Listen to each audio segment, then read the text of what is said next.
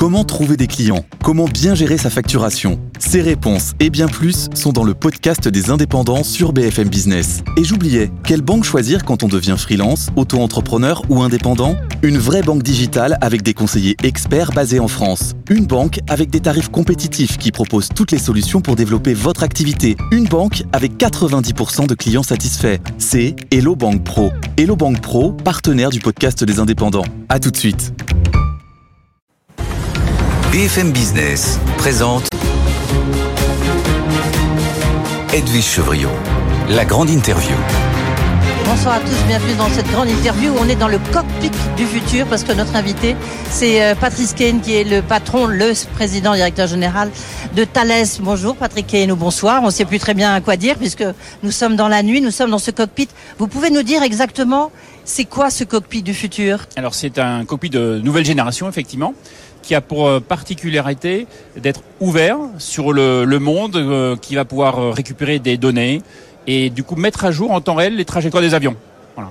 Et ça va permettre, in fine, d'économiser de la consommation carburant, environ 10%, et donc d'avoir un moindre impact environnemental. C'est un cockpit vert, comme on l'appelle.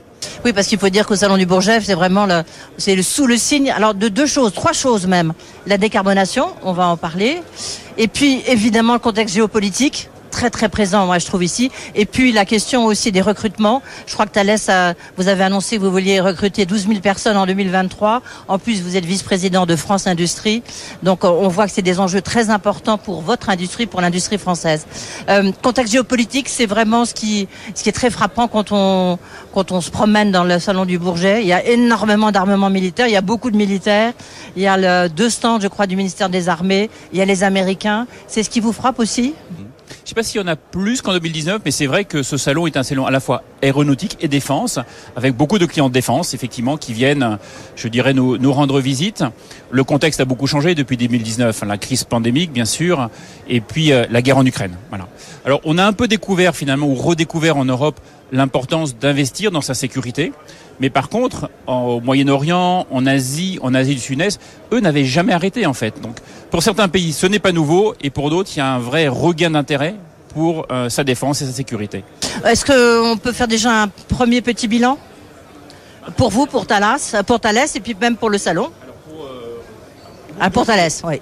On peut dire qu'effectivement, il y a énormément de délégations euh, étrangères, énormément de délégations étrangères et euh, on probablement clôturera la semaine sur une activité au moins aussi intense que celle de 2019. Ah oui, pas plus, pas plus.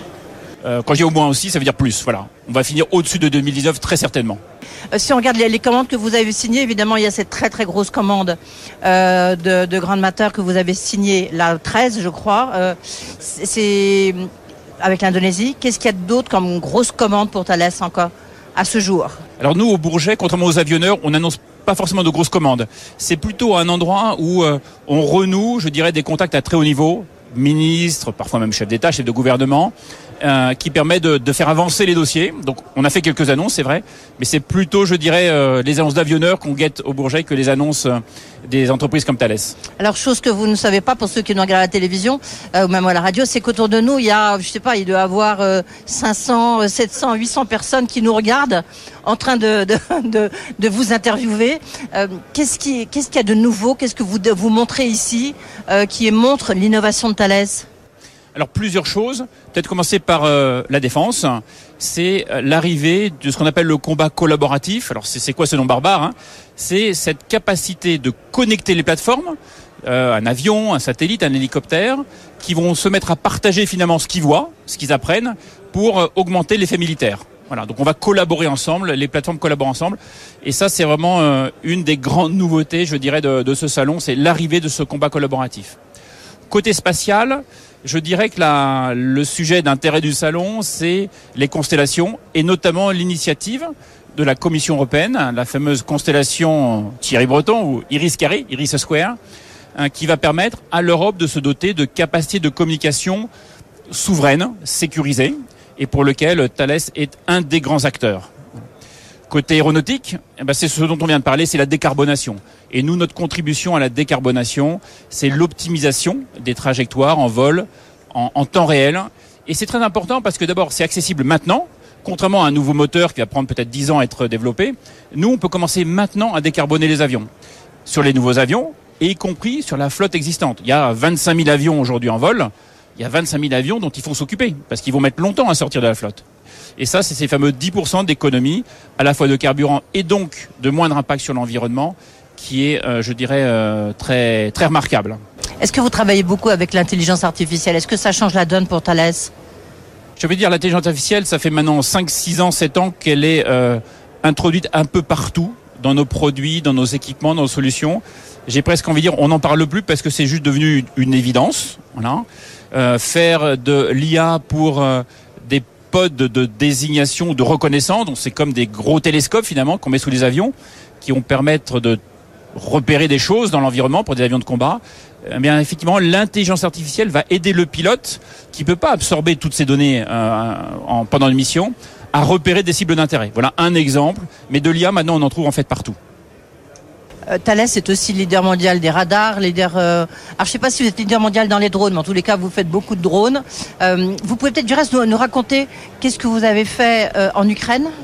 Je ne sais pas si vous pouvez nous le dire. Et puis je crois que c'est vous qui allez protéger euh, lors de l'ouverture des Jeux Olympiques de 2024. Alors commençons par l'Ukraine peut-être. Voilà. L'Ukraine, ben, effectivement, et on avait reçu un avion, nous avions l'honneur de recevoir le ministre ukrainien de la Défense avec euh, notre ministre français, Monsieur Le Cornu, il y a quelques mois de cela, pour effectivement euh, sceller un accord pour lui livrer un système de défense aérienne courte portée. Donc effectivement, c'est conçu d'abord d'un radar qui va repérer les choses. Hein. C'est comme finalement des yeux ou des oreilles, et notamment ces fameux drones hein, qui sont euh, très meurtriers en Ukraine. Et puis le système qui va permettre ensuite de mettre en action ce qu'on appelle des effecteurs, bah, des missiles, pour aller détruire ces drones effectivement et protéger la population euh, ukrainienne. Donc ça, c'est effectivement en cours de livraison. Après, euh, les différents pays dans lesquels nous sommes implantés ont donné à l'Ukraine beaucoup de matériel. Donc en général, on, ne parle pas à la place des pays, mais comme c'est public, hein, on peut citer euh, nos, activités, nos, activités, missilières en, en Angleterre. Hein. Beaucoup de missiles ont été donnés par la Grande-Bretagne, des missiles anti-chars, des missiles courte portée. Alors ils ont tous des petits noms, mais ça ne parlera pas au grand public, hein, le LMM ou le Star Trek des équipements de vision nocturne aussi, des postes radio, des véhicules depuis l'Australie, voilà. Et ça, c'est des pays qui effectivement donnent ces matériels et qui ensuite les, je veux dire, les rachètent aux industriels pour pouvoir recompléter leur stock. Et aux Jeux Olympiques 2024 Alors, les Jeux Olympiques, là, on n'est pas dans un environnement, je dirais, euh, tout à fait similaire, euh, je dirais, à la menace des drones en Ukraine. C'est plutôt des petits drones et on est plutôt dans la menace asymétrique de type malheureusement terroriste. Voilà. Alors effectivement, le ministère des Armées euh, s'appuie sur Thales pour lui fournir un système qui consiste, ben, c'est toujours pareil, un, il faut commencer à voir, détecter, identifier la menace, donc les tout petits drones. Donc ça peut être avec des radars, ça peut être avec des grosses caméras, des détecteurs optroniques, ça peut être avec des goniomètres, donc ça repère les fréquences, et puis derrière, les classer, les identifier, et puis traiter la menace, c'est-à-dire les paralyser, les détruire. On peut brouiller par exemple les télécommandes des drones ou le signal GPS. Euh, on, voit que les drones, il y en a partout hein, quand on se promène au salon du Bourget. Euh, on sait qu'il y a les, Américains, bien sûr. Il y a les Turcs. Euh, on en a beaucoup parlé à propos de l'Ukraine. il y a aussi Safran qui un jour peut-être peut-être aura des commandes sur son nouveau drone. Pourquoi, pourquoi le drone, c'est vraiment l'avenir de demain pour tout ce qui est protection du ciel et des espaces? Ça fait partie maintenant de la panoplie, si je puis dire, dont il faut se doter euh, pour pouvoir effectivement assurer euh, soit la protection, soit ce qu'on appelle le renseignement. Les drones qu'on fait pour l'armée de terre, qui sont opérationnels depuis maintenant quelques années, qui ont été utilisés par la France au Mali. Alors ce sont des drones, euh, on va dire, d'un mètre vingt d'envergure. Hein. Donc ils sont ni petits ni grands, si je puis dire. Ben, ils portent des boules optroniques, des caméras, qui vont permettre d'aller jusqu'à 30-50 km, je dirais de l'autre côté de la ligne de front, et puis aller voir effectivement ce qui s'y passe et ramener du renseignement. Voilà. Donc ça, c'est en utilisation depuis par l'armée française depuis maintenant quelques années. Mais vous faites, par exemple, vous, euh, chez Thales, vous avez fabriqué combien de drones depuis le début de l'année ou en 2022, juste pour avoir une, voyez, une, évaluation? Pour l'armée française, ça se mesure en, en unités. Hein. C'est quelques unités, bien sûr. Hein, voilà. Maintenant, c'est un marché qui, si on regarde devant nous, a un potentiel effectivement très important mais qui s'est pas encore, je veux dire, concrétisé euh, par des commandes euh, immédiates. Le, si je reviens un instant sur les radars, le, le Grand Master, que vous avez euh, vendu là, euh, vous en fabriquez parce qu'il y, en a deux. Il y en a un qui a une portée de 400 km et l'autre qui a une portée de 200 km. Hein, non, si je me trompe pas. Voilà. Euh, Est-ce que c'est vraiment ce qu'on vous demande le plus en ce moment? Oui, en fait, la guerre en Ukraine, mais je pense que pour d'autres pays, c'était même évident avant cela, a remis, je dirais, en lumière l'importance de protéger le ciel aérien, de, défendre finalement, de protéger. Exactement. Et pour ça, ben, le début de la protection, et encore une fois, c'est voir. Et un radar, c'est comme des yeux ou des oreilles, ça va finalement voir ce qui se passe dans votre ciel. Donc les 400, les GM 400, ils voient plus de 500 km.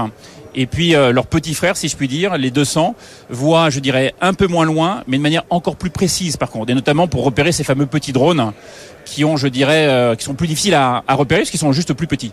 Je ne sais pas si vous vous rappelez de cette phrase qu'avait dit le président Macron lors de sa revue stratégique. Il avait dit aux Français, euh, à vous, aux industriels français, il faut arrêter de faire trop de, de sophistication. Vous êtes d'accord avec lui? C'est peut-être un, un défaut français. Il faut être efficace, il faut être en économie de guerre. Alors en, fait, il faut les deux. Euh, il faut à la fois des choses qui sont robustes, résilientes, parce qu'on voit effectivement dans des conflits de haute intensité, la robustesse a toute son importance.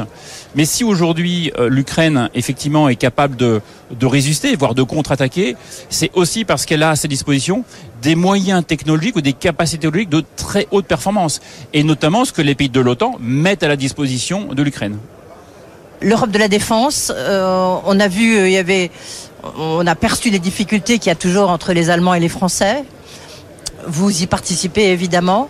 Est-ce qu'un jour, vous pensez qu'on arrivera à construire cette Europe de la défense lorsqu'on voit les Allemands qui commandent des F-35, lorsqu'on voit les, Allemands euh, qui ont choisi justement un système de protection euh, qui n'était pas français? C'est difficile. Je suis honnête avec vous, c'est difficile. Voilà. Donc c'est tous les jours qu'on essaye de, je dire, de, faire avancer la, cause. Alors c'est toujours pareil, on peut voir la bouteille à moitié vide, à moitié pleine. Hein. et c'est vrai que bah, il y a des projets qui avancent, alors avec euh, des hauts débats, mais qui avancent, notamment le, fameux euh, FCAS ou SCAF. Et puis bah, des projets qui manifestement n'ont pas d'intérêt ou ne sont pas retenus par, par les pays. C'est vrai que c'est une construction difficile.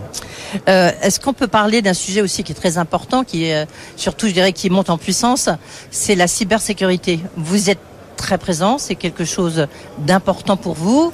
On vous prête des intentions, je vais y revenir dans un instant, mais la cybersécurité, c'est ce qui va, c'est vraiment un des enjeux stratégiques de 2023-2024 ça fait partie maintenant, je veux dire, des, là aussi des incontournables, avec cette euh, je veux dire, spécificité qu'on touche à la fois des aspects de défense, la cyberdéfense, et puis des aspects civils de la vie de tous les jours, ce que j'appelle la, la, cybersécurité euh, civile ou, ou commerciale.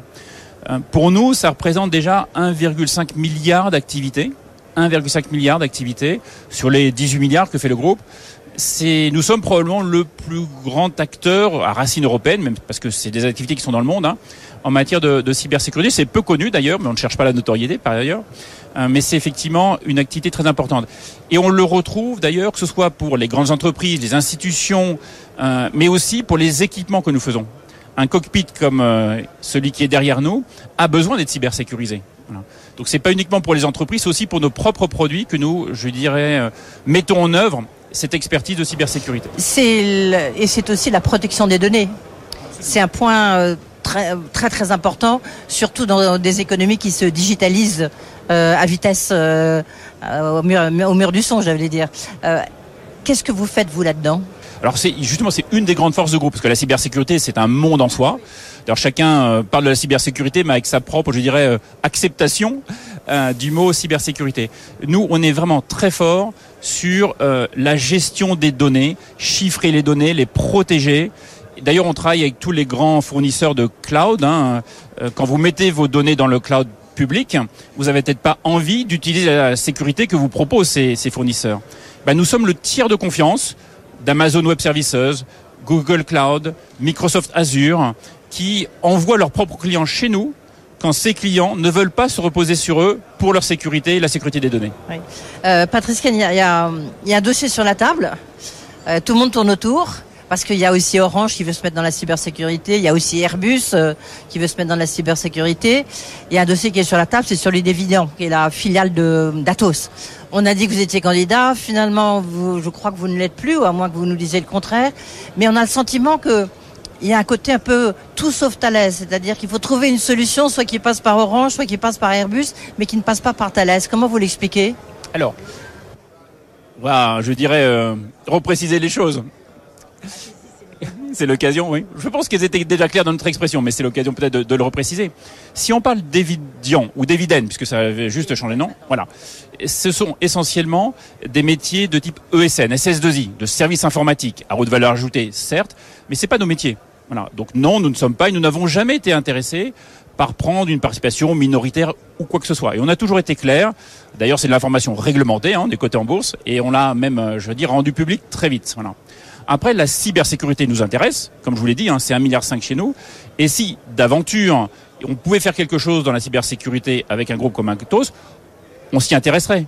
Mais aujourd'hui, ce n'est pas l'expression d'Atos. Moi, je la respecte. Atos, aujourd'hui, a une stratégie qu'ils ont expliquée, qu'ils ont, euh, je dirais, euh, justifiée au marché. On la respecte. Elle ne correspond pas à notre stratégie qui est de ne s'intéresser qu'à la cybersécurité. Et c'est pour ça que j'ai toujours dit, bah, il n'y a pas de dossier Atos. Il n'y a pas de dossier Atos. Est-ce qu'il y a des dossiers Est-ce que vous allez grandir? Ça fait un milliard quatre, vous nous avez dit. J'imagine que vous visez 2 milliards, 3 milliards, enfin c'est une montée en puissance clairement euh, dans la cybersécurité. Vous allez procéder par acquisition ou développement interne? Les deux. Oui, les deux en général, mais qu'est-ce qui est le plus important, le plus significatif? Moi, je trouve que la croissance organique, c'est comme celle qui est la plus saine. C'est-à-dire que déjà, je dirais, se reposer sur nos mérites propres pour conquérir des clients, convaincre de nouveaux clients, etc. Et c'est des domaines où euh, on va croître, euh, je dirais, allez, aux alentours de 10%. Voilà. Et, ce qui est beaucoup dans nos métiers. Hein. Après, bien sûr que la croissance, je dirais, par acquisition nous permet d'accélérer. Mais je dirais d'abord par nos mérites propres, comment on va euh, conquérir de nouveaux clients. Ceci dit, on vient d'annoncer un projet d'acquisition en Australie d'une société de cybersécurité d'une centaine de millions d'euros. Donc voilà, d'un milliard cinq, on va passer à milliard six. Alors c'est une OPA, il faut aller jusqu'au bout de l'OPA. Mais effectivement, on ne s'interdit pas, bien entendu, d'acheter des entreprises qui nous correspondent un enjeu très important pour vous aussi. Euh, qu'est-ce qui n'est pas important pour Thales, surtout ici au Salon du Bourget? C'est le spatial. Euh, vous avez un programme euh, de satellite militaire, le programme Syracuse 4, je crois. Euh, en même temps, il n'y a, plus de lanceurs. Je recevais le directeur général de l'ESA, de l'Agence spatiale européenne. On voit qu'on a un gros problème. Ariane 5 n'a pas décollé, Ariane 6 n'est pas prêt à décoller. Il y a eu le problème sur Vega. Bon, est-ce que ça ne retarde pas votre programme? Alors pour l'instant, non. non. Bon, la plupart des satellites que nous avons annoncés le sont pour des clients privés. Et c'est vrai que les clients privés ne sont pas très sensible, si je puis dire, hein, la, la, la nationalité du lanceur. Voilà.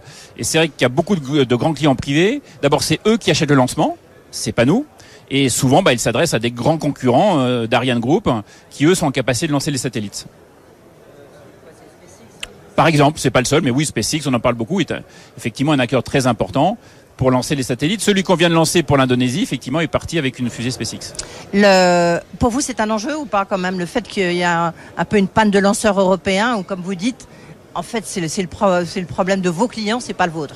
Oh, je, je dirais peut-être pas ça. C'est peut-être, euh, je dirais. Euh, exagéré. Ce que je dis simplement, on n'est pas acteur des lanceurs. Euh, donc Ariane Group est l'acteur, il a deux actionnaires. Je pense qu'il faut déjà écouter ce qu'il dit, comment il a lui-même, je dirais, s'exprime sur le sujet. Maintenant, je dirais en tant que observateur intéressé sur ce domaine-là, oui, l'Europe a besoin d'avoir un accès à l'espace par elle-même. Voilà. Et donc, moi, je suis persuadé qu'Ariane Group va, je dirais, s'en sortir. Il n'y a aucune raison. Quand vous regardez l'histoire du programme Ariane 5 au début des années, des années 2000, je dirais, ça a été difficile. Hein. Je crois qu'il y a eu deux échecs de mémoire pour Ariane 5. Et le troisième a été, je dirais, euh, un succès. Et depuis, Ariane 5 a été un succès story. Voilà. Et donc, je pense, dans l'industrie, il faut accepter aussi le risque. Je ne dis pas que c'est bien d'échouer, mais il faut accepter le risque, sinon ça veut dire qu'on n'innove plus. On va finir par la Lune avec plaisir. Hein on va finir par la Lune quand même. Euh, tout le monde rêve d'aller sur la Lune. Visiblement, c'est quelque chose qui se rapproche. Moi, c'est ce que j'ai appris vraiment en, en se promenant ici au Salon du Bourget, encore une fois. Vous, vous avez l'ambition de créer une station spatiale lunaire. C'est quoi? Alors, en fait, on est un grand acteur, effectivement, de l'exploration spatiale. C'est peut-être pas très connu. C'est des métiers fantastiques, j'avoue, moi qui me passionne. Euh, si on regarde déjà la station euh, spatiale internationale, à peu près la moitié des modules pressurisés ont été faits par notre filiale Thales Space. C'est vraiment, euh, je dirais, une, expertise fantastique que nous avons en interne. Alors, pour effectivement cette station qui sera en orbite autour de la Lune. Oui, nous avons été retenus dans ce programme pour fournir une grande partie de ces fameux modules euh, pressurisés. Alors là, c'est pour dans 4-5 ans de mémoire qu'on est... Ah bah oui, mais il faut se dépêcher, absolument, on y travaille. Ah bah justement, ça fera le lien, peut-être dernière question, avant-dernière question. 12 000 personnes, c'est l'objectif que vous avez fixé comme niveau de recrutement pour Thales en 2023. Vous en êtes où? On est au mois de juin eh bien, écoutez, à peu près euh, la moitié, on va dire ça comme ça. On a mis année à peu près la moitié, même si c'est pas totalement linéaire. C'est vrai que Thales est une entreprise de tech, de haute technologie. Nous, notre matière première, souvent on le dit, c'est les talents. Les talents, les cerveaux. Nos usines, ce sont des usines de cerveaux. Et euh, avec la croissance du groupe, on a besoin de recruter. L'année dernière, on a recruté 11 500 talents. Cette année, ce sera plutôt 12 000. Et euh, bah, je constate que les jeunes aiment ce que nous faisons et nous rejoignent. Alors beaucoup dans les écoles d'ingénieurs, pas que, beaucoup des écoles d'ingénieurs, et puis j'ai envie de dire un peu partout dans le monde. Quand on dit 12 000, à peu près on va dire 40%, un gros 40% en France, et puis le reste dans tous les autres pays où nous opérons. Allez, toute dernière question. Je voulais déjà poser sur l'intelligence artificielle, mais est-ce que ici, là, vous utilisez euh, ChatGPT ou pas? Vous interdisez à euh, tous vos ingénieurs et vos chercheurs de l'utiliser? Alors, euh, l'IA générative, parce que ChatGPT, évidemment, c'est un des, voilà, mais c'est pas le seul. Euh, L'IA générative, nous on s'y intéresse dans des domaines particuliers qui, je veux dire, pas celui du grand public, celui de l'assistant conversationnel qui est assez rigolo, mais qui franchement n'est pas très bluffant c'est celui de la génération de code. Quand on code, quand on produit du code, effectivement, il y a cette IA générative qui peut nous aider à aller plus vite pour générer du code, je dirais, sans même que l'ingénieur logiciel lui-même le pense et l'écrive. Voilà, on y travaille. Ça pose quand même quelques problèmes, propriété intellectuelle, cybersécurité, par exemple, euh, et puis aussi localisation des données qu'on envoie à cette IA générative pour nous générer ces codes de manière automatique. Merci beaucoup. Il y a beaucoup de craquements dans votre cockpit du futur. Il faut s'inquiéter Non, il y a une mezzanine où il y a une petite fête euh, au premier étage. Ah ben voilà, c'est ça. Merci beaucoup Patrice Ken de nous avoir reçus donc dans ce cockpit du futur qui fait économiser, puisqu'ici on parle beaucoup de décarbonation. Euh, merci beaucoup. Bonne soirée.